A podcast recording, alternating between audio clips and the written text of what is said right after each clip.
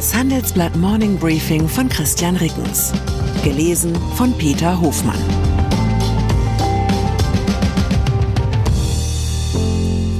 Guten Morgen allerseits. Heute ist Montag, der 10. Juli 2023. Und das sind unsere Themen.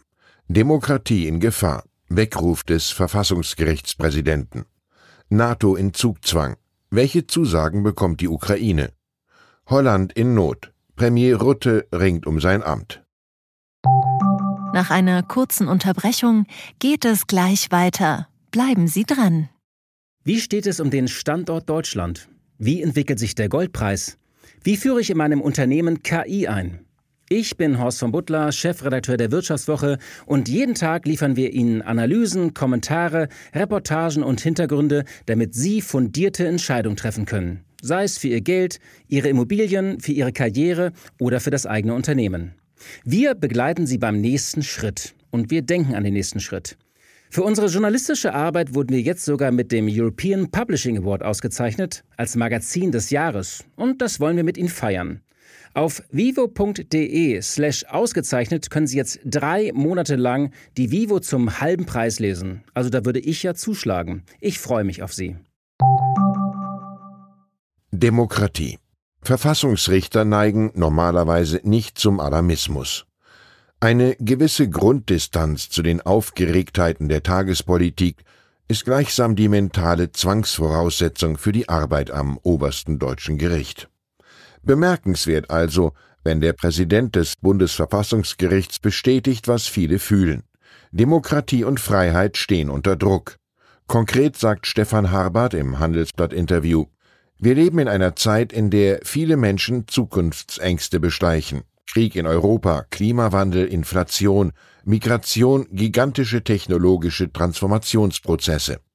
Diese und andere Ängste, nicht selten verstärkt durch Destabilisierungsversuche von außen, tragen entscheidend dazu bei, dass autoritäre Modelle einen stärkeren Zuspruch erfahren, als dies vor einigen Jahrzehnten der Fall war.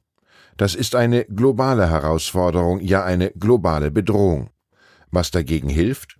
Harbert sagt, immer wieder erklären, dass und weshalb kein System besser in der Lage ist, das Individuum in eine gute Zukunft zu führen, als ein demokratisches, freiheitliches und rechtsstaatliches. Mit anderen Worten, niemand wird unsere Demokratie für uns retten. Das müssen wir Tag für Tag selbst erledigen.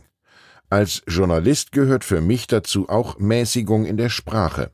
Es bedeutet nicht immer gleich eine Systemkrise, wenn das Bundesverfassungsgericht in ein Gesetzgebungsverfahren eingreift, wie jüngst beim Gebäudeenergiegesetz. Im Gegenteil, es zeigt, dass unser System funktioniert. NATO. Die Ukraine will so schnell wie möglich NATO-Mitglied werden, was die Militärallianz skeptisch sieht, schon weil der russische Angriffskrieg andauert.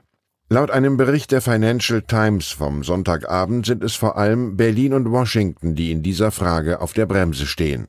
Beide Regierungen lehnten alles ab, was einen zwangsläufigen Weg der Ukraine in die NATO impliziert. Genau auf eine solch gemeinsame Erklärung der NATO-Staaten hofft die Ukraine beim morgen beginnenden NATO-Gipfel in Vilnius. Nun deutet US-Präsident Joe Biden an, in welche andere Richtung die Sicherheitsgarantien des Westens gehen können, die USA seien bereit, der Ukraine ähnlichen Schutz zu bieten wie Israel. Der Prozess für ein Land, dem westlichen Militärbündnis beizutreten, brauche Zeit, sagte Biden dem Sender CNN.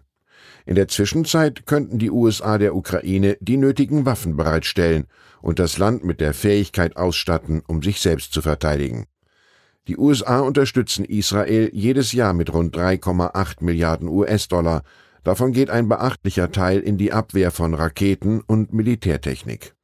Ebenfalls Thema im CNN-Interview des US-Präsidenten war ein mögliches Jungtim zwischen einer Lieferung von amerikanischen F-16 Kampfjets an die Türkei und einem Ende des türkischen Widerstands gegen einen NATO-Beitritt Schwedens. Die Türkei strebe eine Modernisierung ihrer F-16-Flotte an und auch Griechenland bittet um Hilfe, sagte Biden. Ich versuche also offen gesagt, so etwas wie ein Konsortium zusammenzustellen, mit dem wir die NATO mit Blick auf die militärische Fähigkeit sowohl von Griechenland als auch der Türkei stärken und Schweden ermöglichen, reinzukommen. Tja, und dann lese ich folgende kleine Meldung der Nachrichtenagentur dpa und habe das, was man neudeutsch ein Störgefühl nennt. Die erst 16 Jahre alte Russin Mira Andrejewa hat in Wimbledon überraschend das Achtelfinale erreicht. Die Qualifikantin setzte sich am Sonntag beim Rasenklassiker gegen ihre an Nummer 22 gesetzte Landsfrau Anastasia Potapova mit 6 zu 2, 7 zu 5 durch und steht damit bei ihrer Premiere in London auf Anhieb in der Runde der letzten 16. Andrejewa sagte, es fühlt sich unglaublich an. Ja, auch für mich fühlt es sich ziemlich unglaublich an, dass russische Sportlerinnen in Wimbledon gegeneinander antreten und sich über ihre Siege freuen dürfen, während ihr Heimatland in der Ukraine Frauen und Kinder in den Tod bombt. Nachdem russische und weißrussische Sportlerinnen und Sportler 2022 in Wimbledon noch ausgeschlossen waren, dürfen sie nun wieder dabei sein. Die Tennisverbände ATP und WTP haben die Rückkehr beim Turnierveranstalter erzwungen. Es ist eine Teilnahme unter neutraler Flagge, was aber keinerlei praktische Auswirkungen hat. Vergangenes Jahr habe Wimbledon großartigen Mut bewiesen, sagte der ukrainische Ex-Tennisprofi Sergei Stachowski der britischen Tageszeitung The Guardian. Leider haben sie unter ihren Verbündeten keine Unterstützung gefunden. Damit meine ich die anderen Grand Slam Turniere. Holland. Fehlende Verbündete könnten heute auch dem niederländischen Premierminister Mark Rutte zum Verhängnis werden. Er muss sich einer Vertrauensfrage im Parlament stellen. Oppositionsparteien haben die Abstimmung angesetzt, nachdem Rutte am Freitag seine Regierungskoalition im Streit um eine härtere Flüchtlingspolitik aufgekündigt hatte. Die Vertrauensfrage hat Aussicht auf Erfolg, wenn auch Abgeordnete aus der bisherigen Vier-Parteien-Koalition dem Premier die Gefolgschaft aufkünden. Eine Abstimmungsniederlage würde möglicherweise Ruttes Plan durchkreuzen, bis zu möglichen Neuwahlen, die frühestens im November stattfinden sollen, geschäftsführend im Amt zu bleiben. Frankreich. In Paris sollen Menschen ab 2025 erstmals seit über 100 Jahren wieder in der Seine schwimmen dürfen. Bürgermeisterin Anne Hidalgo von der Sozialistischen Partei benannte am Sonntag die drei Stellen, die als Badezonen hergerichtet werden sollen, eine davon nicht weit vom Eiffelturm entfernt. Ein Großteil der Arbeiten soll bis zum Sommer abgeschlossen sein. Dabei geht es auch um den Anschluss von 23.000 Wohnungen an die Kanalisation, die ihre Abwässer bisher noch ungereinigt in die Seine leiten. Was haben diese Sozialisten bloß aus Paris gemacht? Breite Radwege auf allen wichtigen Magistralen der Stadt, Uferpromenaden statt Schnellstraßen, Gastronomieflächen statt Parkplätze und jetzt auch noch sauberes Wasser in der Seine. Fehlt nur noch, dass Bistrokellner demnächst Reisende freudig auf Englisch begrüßen.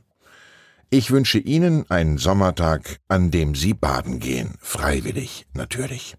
Herzliche Grüße, Ihr Christian Reckens. Zur aktuellen Lage in der Ukraine. Europas Bonsai-Armeen haben Putin trotz Zeitenwende wenig entgegenzusetzen. Auf dem Gipfel in Vilnius wollen die verbündeten Nationen ein Signal der Stärke senden. Zu Recht, denn die NATO ist Europas Lebensversicherung. Nur ist das Bündnis nicht so geeint, wie es behauptet. Kiew dringt auf Beitrittszusage bei NATO-Gipfel. Ukraine seit 500 Tagen im Krieg. Mit der Rückholung von Verteidigern der Stadt Mariupol in der Ukraine ist Zelensky ein Kuh gelungen. Kiews Botschafter in Berlin erhöht den Druck auf den Westen. Weitere Nachrichten finden Sie fortlaufend auf handelsblatt.com/Ukraine. Die deutsche Wirtschaft steht vor neuen Herausforderungen. Und Sie möchten aktiv die Zukunft mitgestalten? Dann sind Sie beim Handelsblatt CFO Summit 2024 genau richtig. Erleben Sie hochkarätige Speaker und CFOs renommierter Unternehmen wie Amazon, Google oder SAP Seien Sie Teil dieses exklusiven Gipfeltreffens am 11. und 12. Juni in Düsseldorf.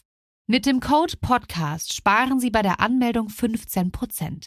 Alle weiteren Infos unter handelsblatt-cfo-summit.de.